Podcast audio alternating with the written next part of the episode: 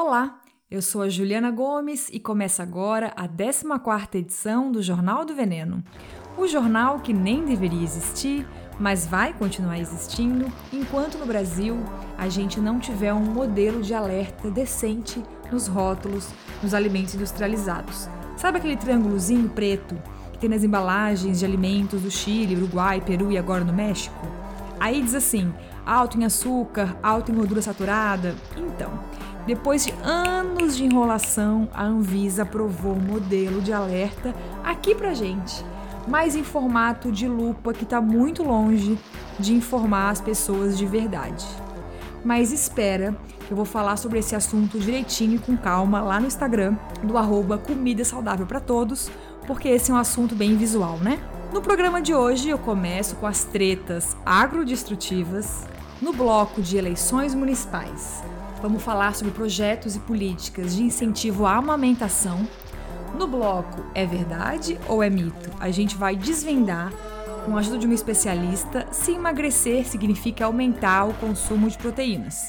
E no bloco mais bombado desse podcast, o Me Engana Que Eu Como, o assunto da vez são os queijos, entre aspas, né? Vegetais. Bora começar então o produtor rural brasileiro ele é o que mais preserva. Nós não passamos muita fome, porque nós temos manga nas nossas cidades. Nós temos boa parte já desmatada, mas disponibilizada para pecuária. Nós estamos nos últimos lugares no tocante ao uso de agrotóxico em nossa, em nossa agricultura. O agronegócio está satisfeito tocante... comigo.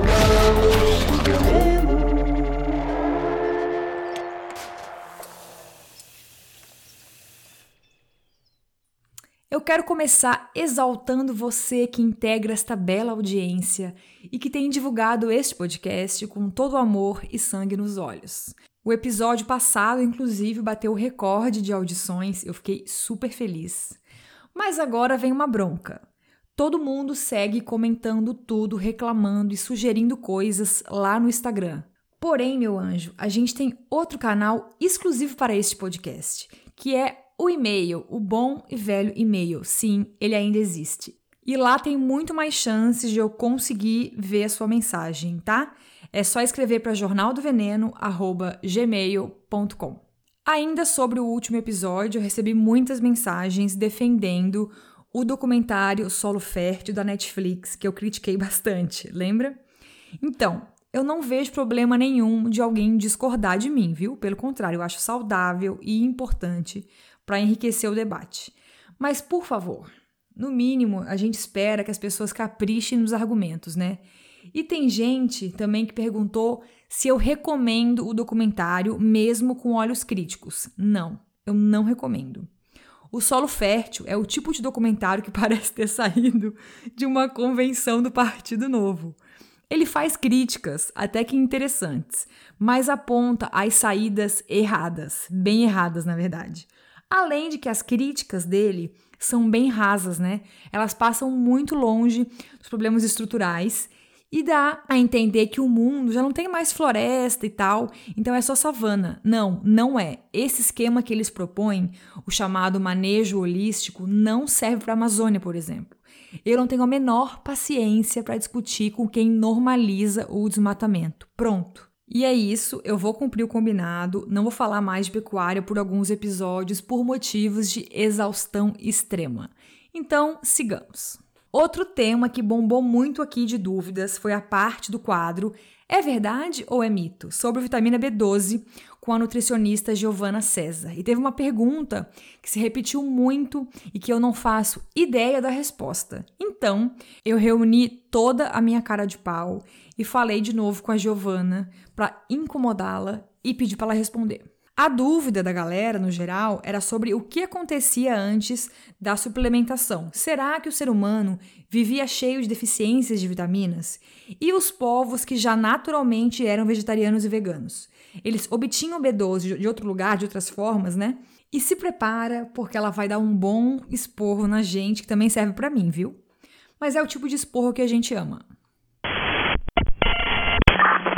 Beleza, vamos começar respondendo essa pergunta fazendo algumas reflexões aí.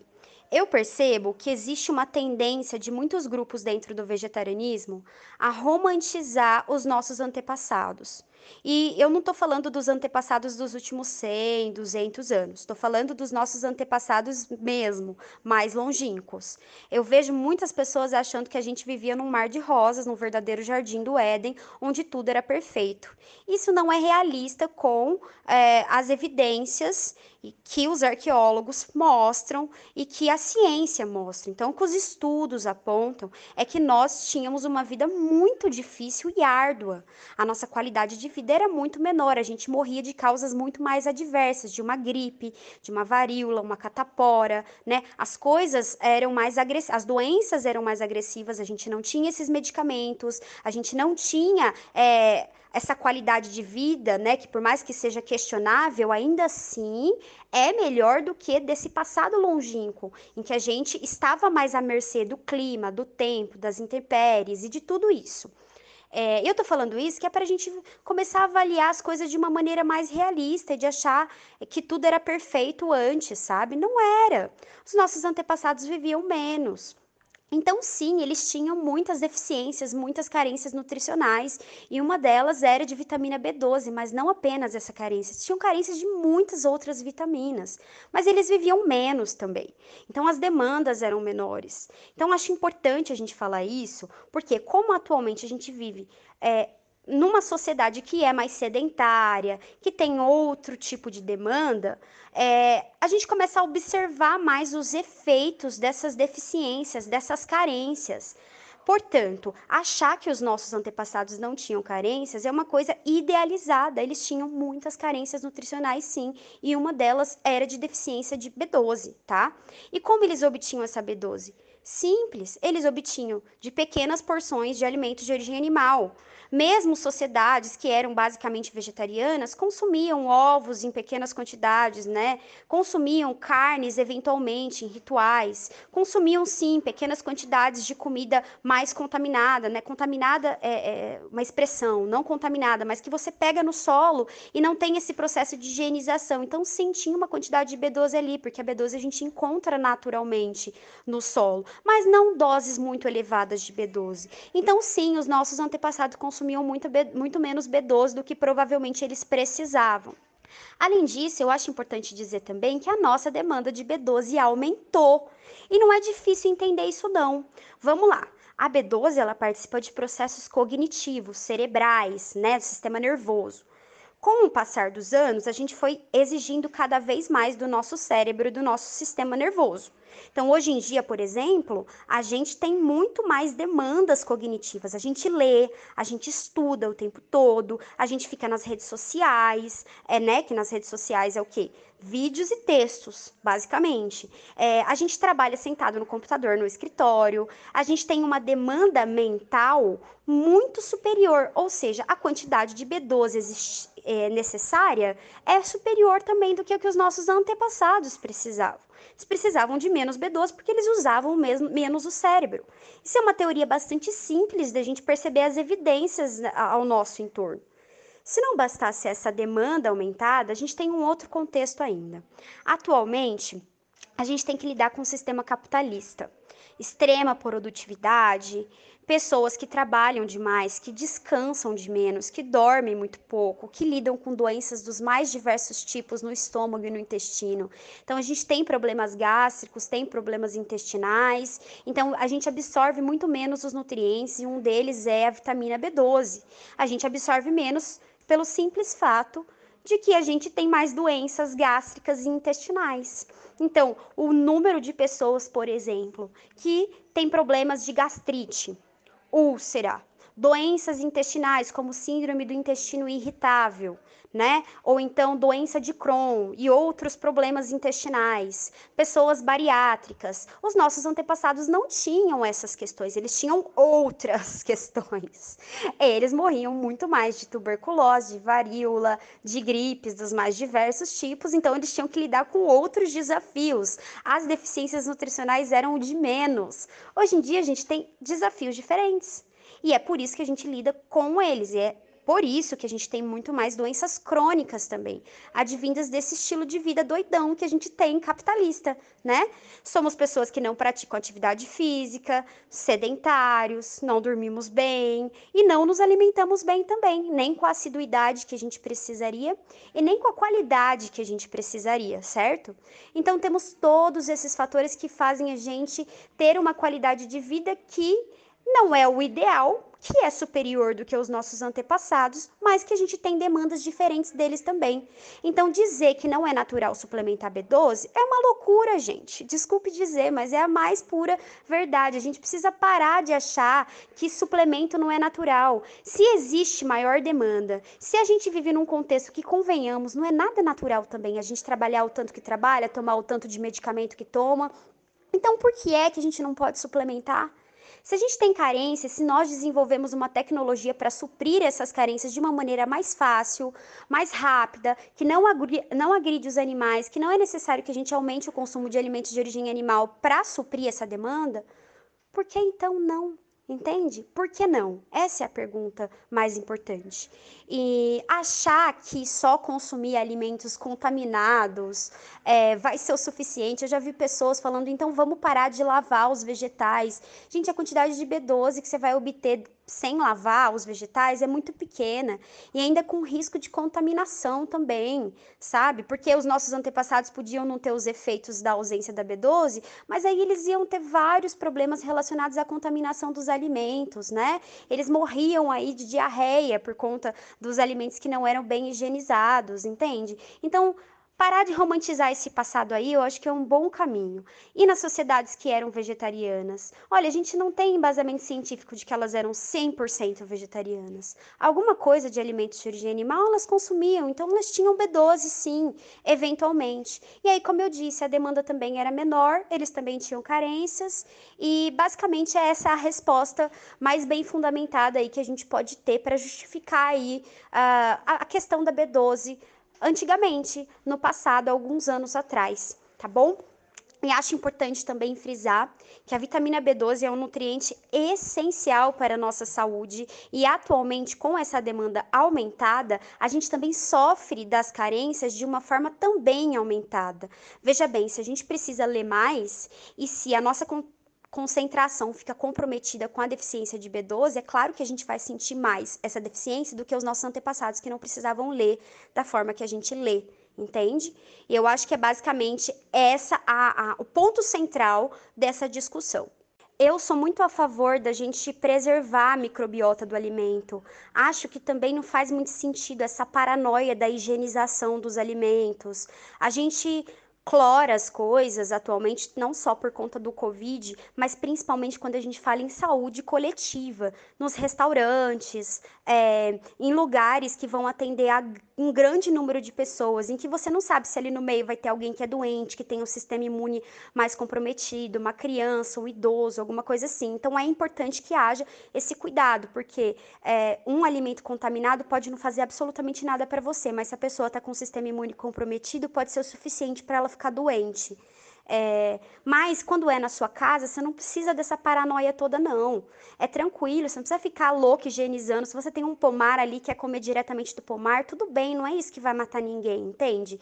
É, mas também não é isso que vai suprir a sua demanda de B12 atual. Então é importante ter esse discernimento e entender que o processo de higienização que acontece atualmente, ele tá aí por um motivo. Ele existe justamente para que a gente não morra dessas doenças aí que os nossos antepassados morriam, tá? Principalmente quando a gente pensa nas coletividades. E a teoria de que essas pessoas que moram mais afastadas, em ecovilas, é, ou plantam seus próprios alimentos, consomem comida mais natural, orgânica, menos higienizada, são crudívoros ou frugívoros, têm menos deficiência de B12, é, não tem nenhum estudo que sustente essa afirmação. Então, realmente seria necessário pegar toda essa galera aí, fazer um baita estudão aí para observar se isso é verdade. Seria muito interessante, eu adoraria é, ver esse tipo de estudo assim, para a gente conseguir de fato ter um embasamento para os nossos argumentos, senão é só achismos mesmo.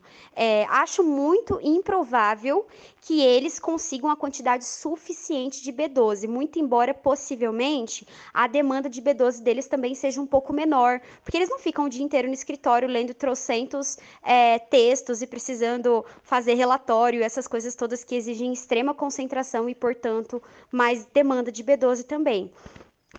De todo modo, acho sim que eles conseguem uma quantidade de B12 aí vinda dos alimentos se eles não lavam, mas acho que dificilmente é uma quantidade que realmente é significativa, assim, tá?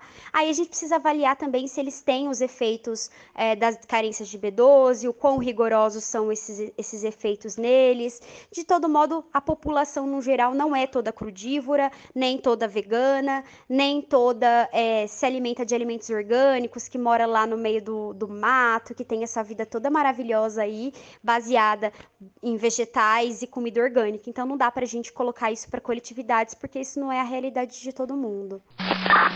Meu Deus, eu tô chocada com o quanto essa mulher é maravilhosa e o quanto que ela fala por horas sem gaguejar. E eu nunca tinha pensado nisso ou lido em algum lugar que faz muito sentido que a gente precisa muito mais de B12 hoje em dia mesmo. achei genial. Acho que ainda mais agora, nesses tempos né, de movimentos negacionistas, da galera que é contra a vacina, que tá nem aí pra ciência, pessoas como a Giovana são um alento pra gente, né? Por quê? Porque ela interpreta o mundo com dados científicos de forma crítica, sem desconectar com a política, do capitalismo, um sonho de mulher. A Giovana merecia um quadro fixo nesse podcast, né? Muito obrigada mais uma vez. Então, gente, vamos parar de arrumar desculpa para não suplementar as vitaminas que a gente precisa, viu? Aliás, o SUS compra doses de B12 e distribui para estados e municípios. Então, eu não posso garantir, obviamente, que você vai conseguir, mas existe a chance. Fica a dica. E lá vamos nós para as agrotretas. Então prepara o teu chá de cidreira, viu? Vem comigo. A última novidade do nosso estimado agronegócio nem veio aqui do Brasil, mas tem tudo a ver com a gente. É aquela velha história, né, que eu repito até ficar chata. Tudo relacionado ao agronegócio causa impacto no mundo inteiro. Claro, né? A gente sabe que impacta alguns países mais que outros e um tipo de pessoa, um perfil de gente, né?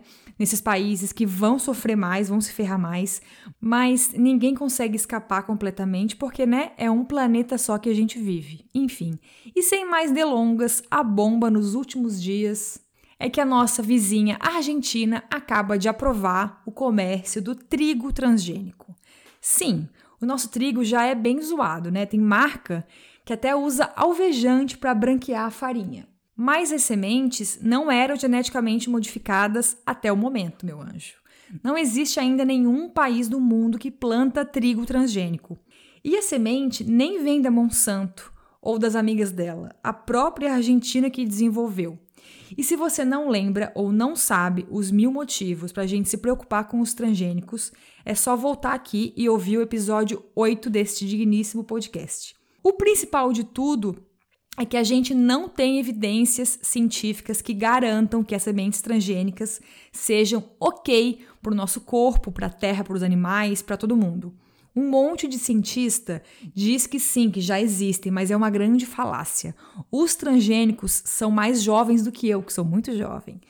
E chegaram no Brasil com o FHC. Nem deu tempo para a ciência estudar isso direito, sabe? É tudo muito, muito recente. E aí você pode pensar, Ok, Juliana, os argentinos que se ferrem mesmo, vamos deixar eles pra lá com esse triguinho resistente à seca deles, chamado HB4. Risos. Não, né, gente? Tem uma questão aí que você não sabe. A Argentina não consome todo esse trigo que ela produz. Ela basicamente vende a maioria. E adivinha para quem? Chuta. Nós, o Brasil. No ano passado, por exemplo, 45%, quase metade do trigo produzido na Argentina foi a gente que comprou.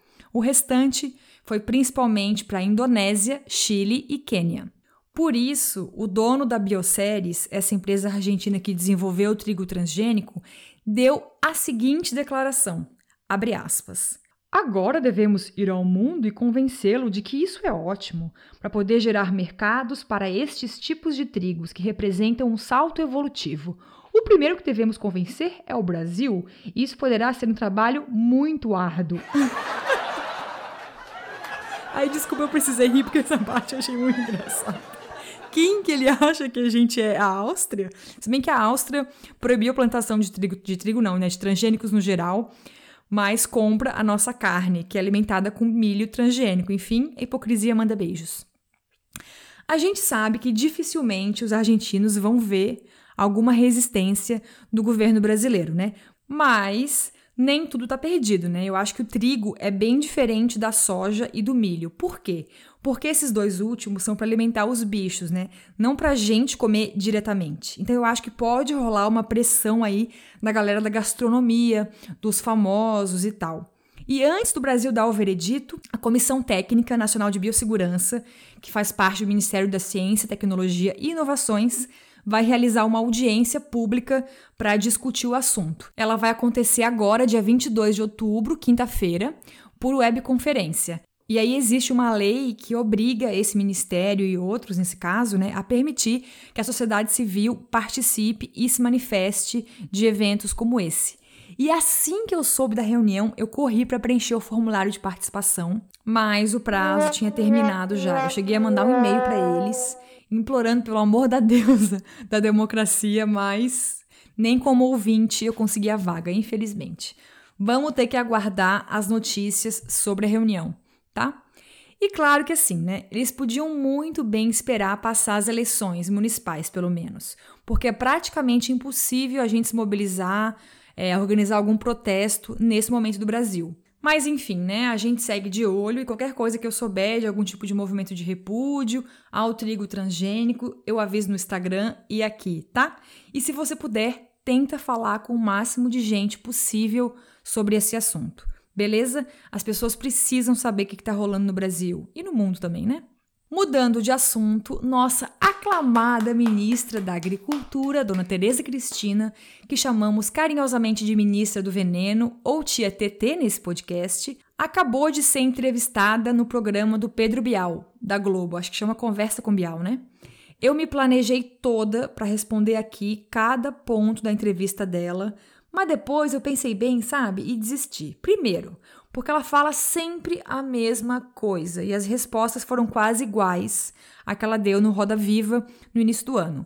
O Bial, resumindo, tentou até dar uma pressionada ali de leve sobre o lance das queimadas, mas a tia TT ela é muito bem preparada para fugir das perguntas, para não se meter em polêmica, é impressionante. Olha, a gente pode falar muitas coisas dela, mas jamais que ela não é competente e tem uma habilidade gigantesca para evitar polêmicas e responder coisas que não desagradem o antepresidente. Então, resumindo bem, a entrevista foi super previsível, não teve nenhuma novidade, além de que ela respondeu meio que a contragosto, né? Que o Trump deve ser eleito nos Estados Unidos e que isso é melhor para o Brasil, risos. E aí o senhor Pedro Bial puxou muito o saco dela, aquela coisa lá toda, né? Que a gente já sabe que o agro é o motor do país, risos. E aí tem um ponto que eu achei interessante até. O Bial perguntou para ela como era ser agrônoma e fazendeira no meio de tanto macho.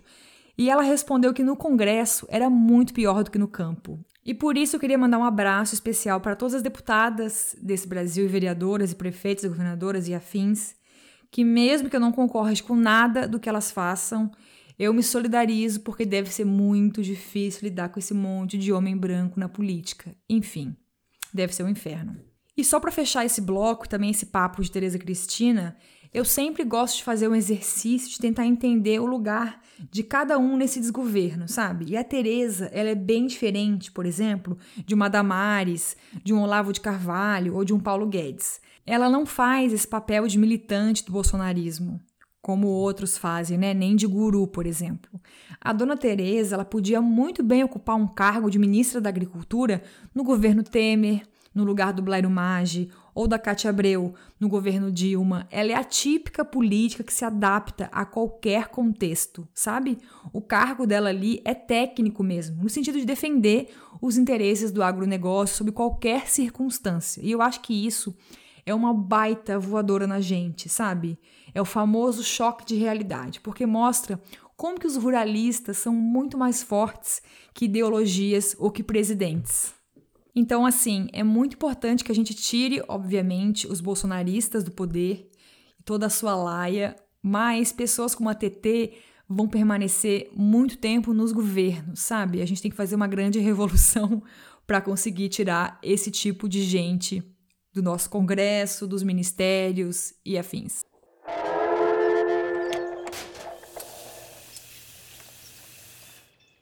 E vamos para o bloco Eleições Municipais. Aliás, temos menos de um mês para votação, hein?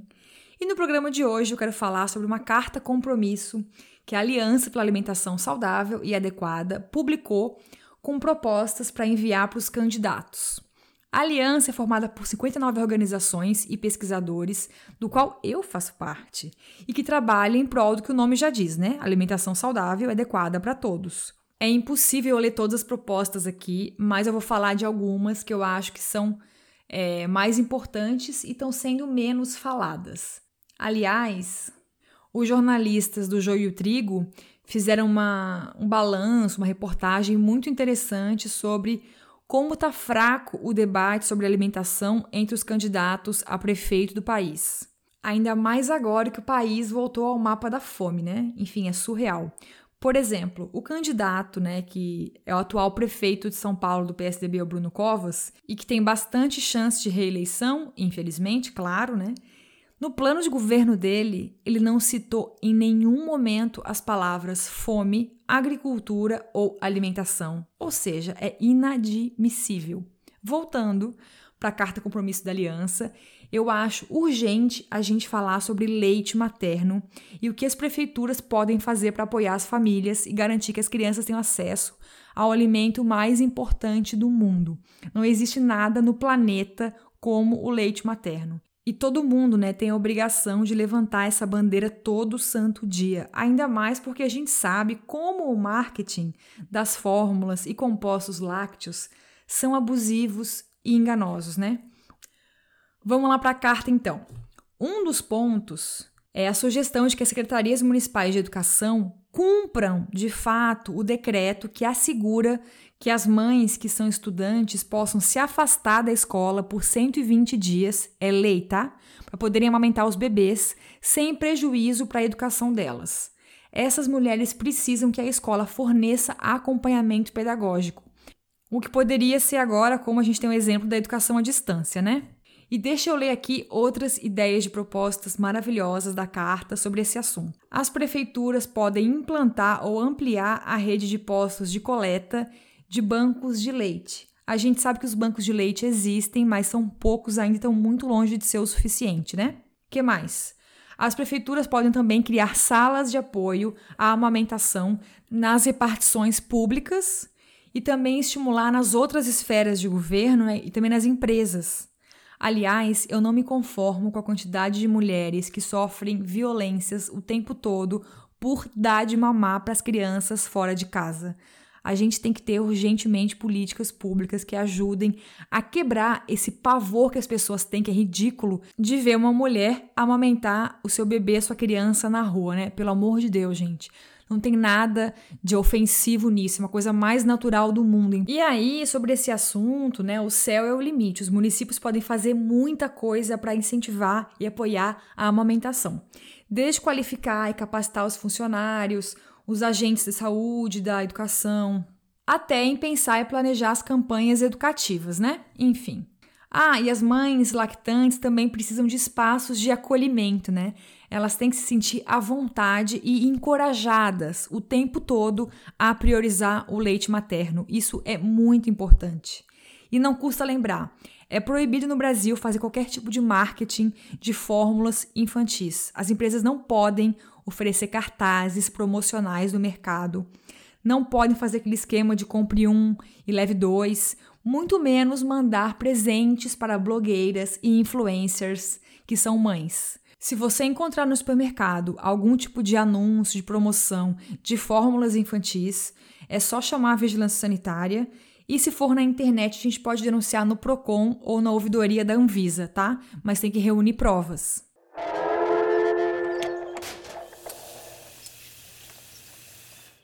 E chegamos ao quadro É Verdade ou é Mito? E hoje eu vou fazer uma maracutaia aqui, que em vez de trazer um tema, eu vou me apoderar das perguntas do povo no Instagram sobre o último episódio em relação à febre do whey protein. Lembra? Deixa eu refrescar a sua memória rapidão, tá? no último programa, o episódio 13, eu fiz uma linha histórica do surgimento do whey protein e contei como essa obsessão que a gente tem, que a gente criou pelas proteínas, foi uma boa e velha armadilha do marketing, né? E aí choveu de perguntas sobre emagrecimento. O povo quer saber se para perder peso a gente tem que necessariamente aumentar o consumo de alimentos ricos em proteínas e reduzir aqueles que são chamados de fontes de carboidratos. Mas antes da minha convidada responder essa pergunta e dizer pra gente se é verdade ou se é mito, eu quero falar uma coisa rapidinho aqui. A gente sempre tem que problematizar a questão do emagrecimento, né? E eu não falo como especialista, mas como uma pessoa que viveu 30 anos da vida fazendo dieta e em busca de um corpo perfeito que não existe.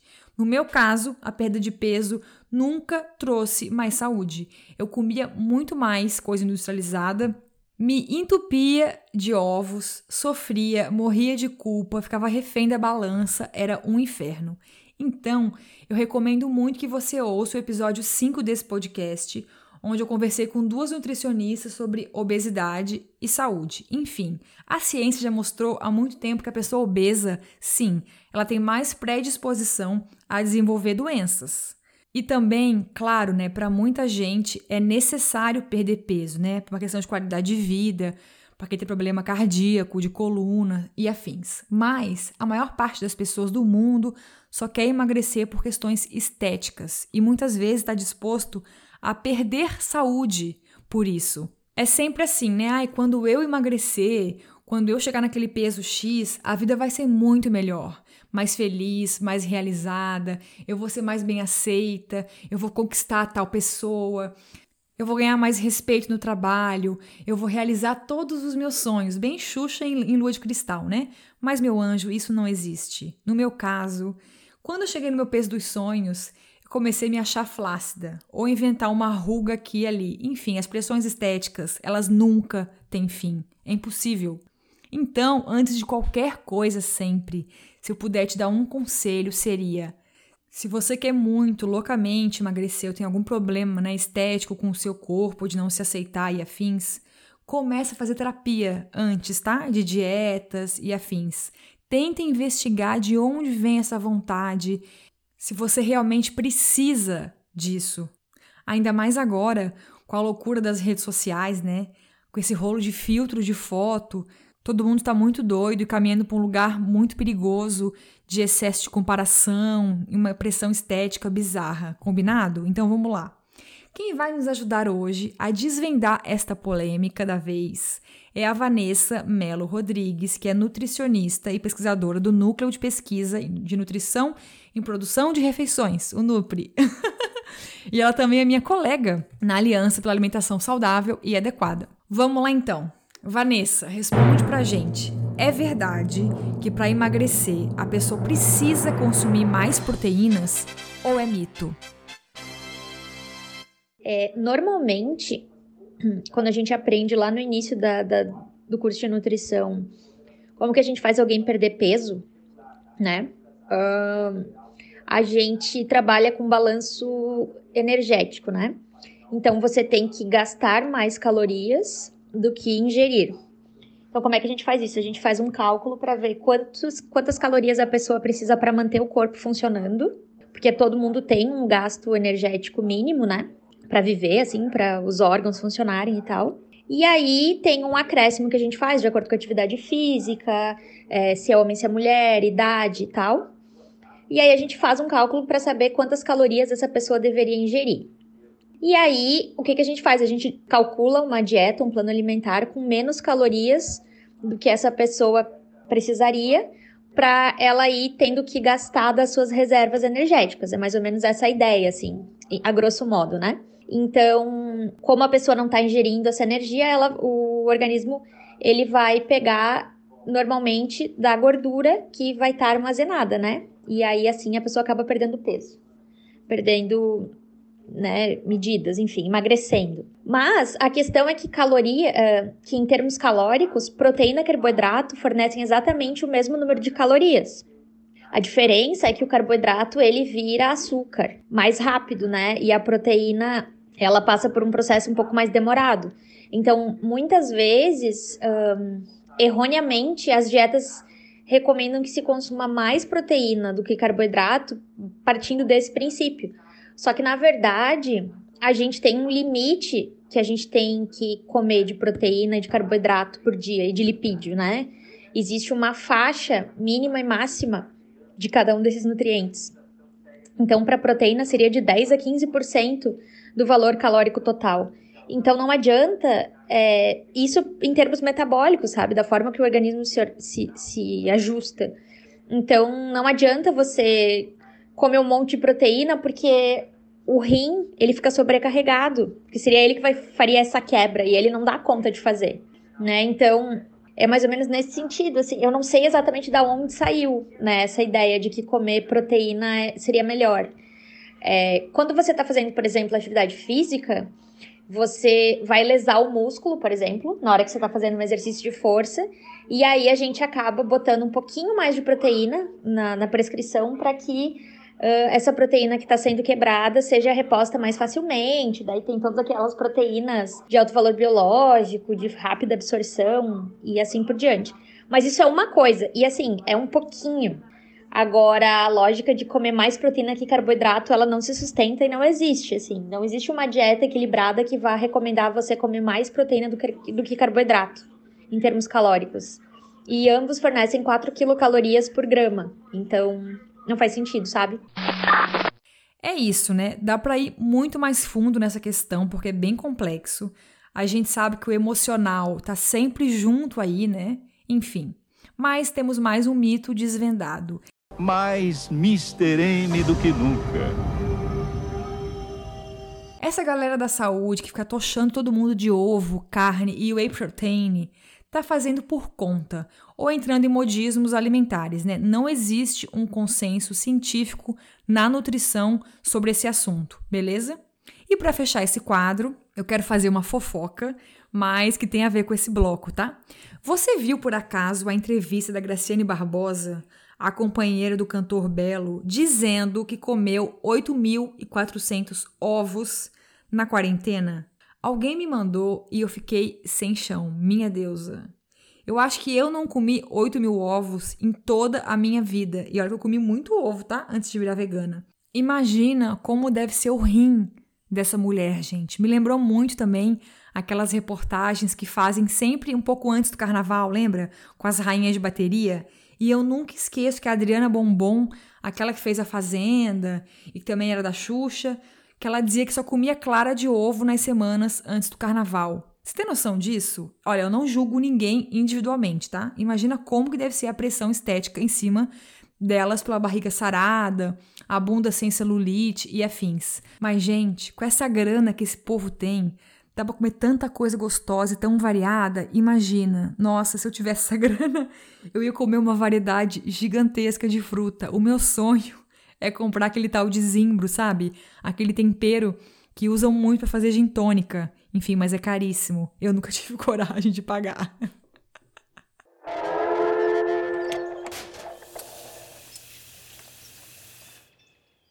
E chegamos no bloco mais temido pela indústria e mais aclamado pelo povo que está cansado de ser enganado, né? O Me Engana Que Eu Como. E no quadro de hoje eu vou relatar uma experiência pessoal, porque sim, eu não caí apenas numa roubada alimentícia, eu despenquei. E até agora eu não me conformo. Esses dias aí, uma amiga minha recomendou uma marca de queijos vegetais.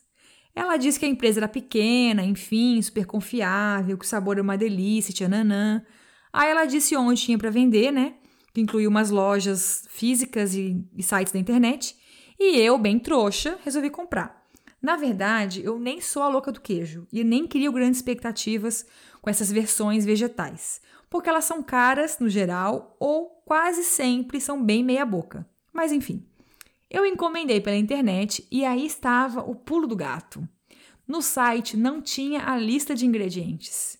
Se eu tivesse no meu juízo normal, eu não compraria, não teria embarcado nessa sem ver a lista de ingredientes. Mas quem nunca, né?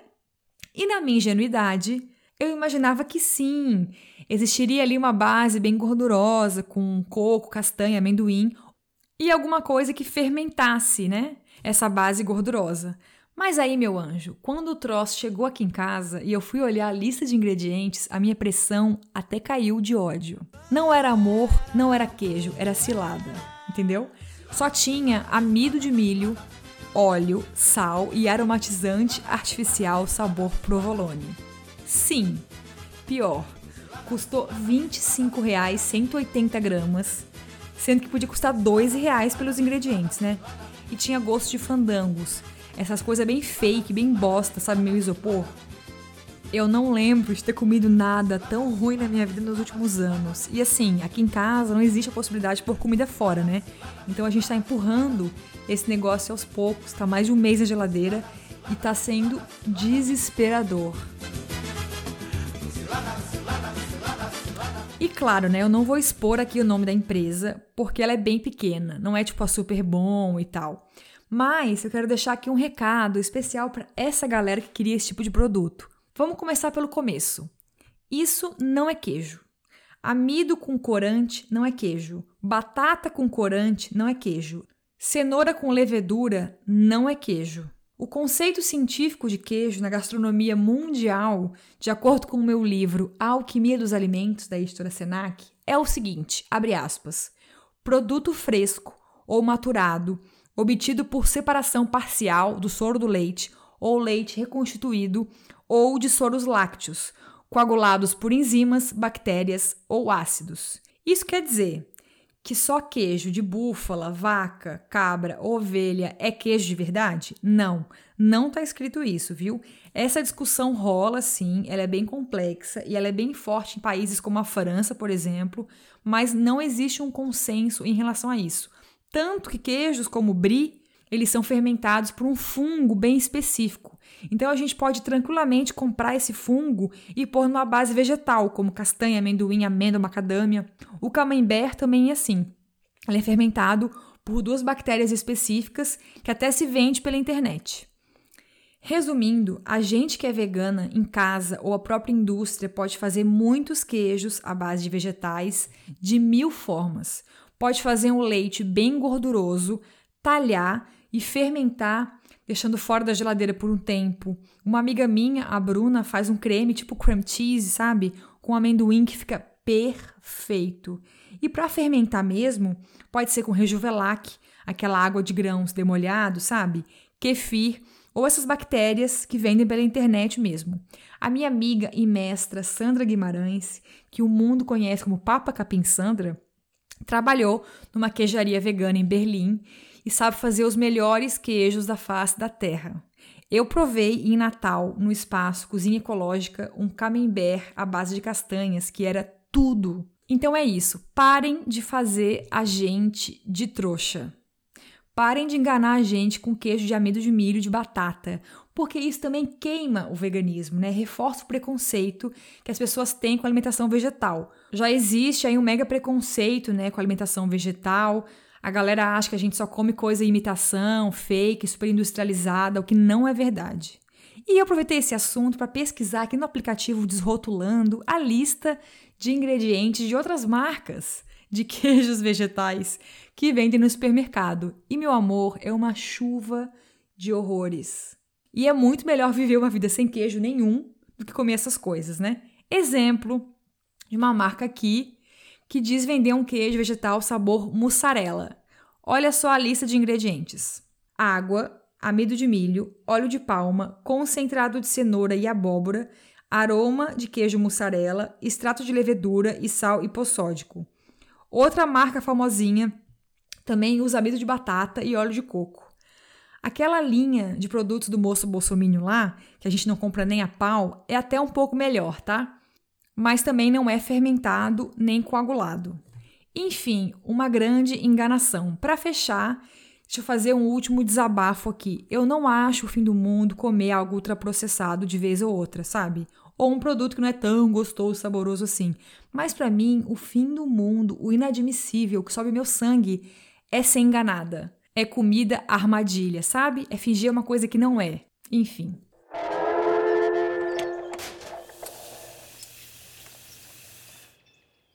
E para finalizar este belo programa com um pingo de fé na humanidade, eu não trago hoje uma boa notícia especificamente, mas você vai gostar. Sexta passada, dia 16, foi o Dia Mundial da Alimentação. E o pessoal incrível e corajoso que faz parte da campanha permanente contra agrotóxicos organizou um evento online com várias pessoas maravilhosas, o que inclui a deusa Vandana Shiva. Se você não conhece essa mulher maravilhosa, eu vou te contar rapidinho aqui, resumidamente. Ela é apenas o terror da Monsanto. Sim, é a maior militante que a gente tem no mundo contra as sementes transgênicas. A Vandana nasceu na Índia, ela é formada em física e fundou uma ONG chamada Navidania, Navidania, não sei como é que se fala, desculpa, que trabalha pela biodiversidade de sementes e pelos direitos dos agricultores. Ela também é ecofeminista e ativista ambiental. E você não tem noção, ela viaja o mundo inteiro, dá palestra, curso, faz muitas ações globais e vive denunciando a catástrofe que as sementes transgênicas fazem para a saúde da gente, do planeta, dos animais e afins. A fala dela no evento, obviamente, foi bem puxada, né? Ela falou bastante da bomba do trigo transgênico na Argentina, disse que o Brasil precisa se mobilizar e tentar barrar esse trigo transgênico, e também falou da hipocrisia dessas empresas aí da moda que estão com tudo, dos hambúrgueres vegetais revolucionários, como a Impossible Burger, que se vendem como né, o supra-sumo da coisa maravilhosa, mas são as mesmas empresas de sempre entupindo a gente de aromatizantes e comida ultraprocessada. Mas eu fiquei o tempo todo pensando que, apesar de tudo, é muito bom e muito inspirador ter pessoas como ela, que são sensacionais e fazem um trabalho tão necessário e corajoso. A gente nunca pode esquecer disso, né? Não importa quão tenebrosas sejam as notícias, a gente não tá sozinho aqui. Não somos só eu e você que queremos transformar esse sistema alimentar e esse mundo, né? Assim como a Vandana, tem muita gente por aí do nosso lado, viu? E para encerrar, eu quero aqui citar uma frase que ela repetiu nesse evento, mas eu tinha ouvido já em outras entrevistas, mas eu acho que é perfeita. A frase é a seguinte: As sementes não podem ser patenteadas por empresas, porque sementes são vidas e a vida não pode ser patenteada. É isso.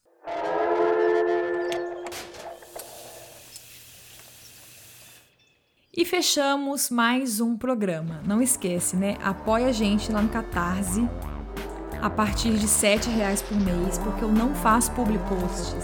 Essa é a única fonte de renda deste trabalho.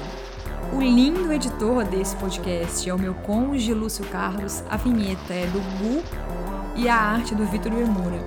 Eu te espero no próximo episódio e tenta evitar os transgênicos, pelo amor de Deus, sempre que possível, viu? Um beijo! world.